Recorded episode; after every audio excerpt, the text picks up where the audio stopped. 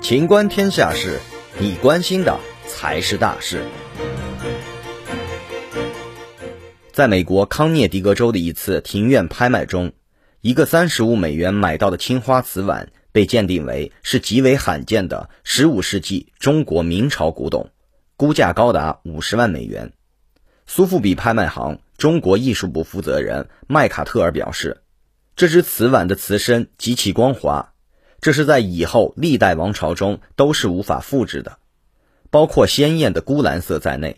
它具有人们所期待的永乐时期伟大艺术品的所有特征。苏富比表示，目前已知只有六只类似的碗保存下来。本期节目到此结束，欢迎继续收听《秦观天下事》。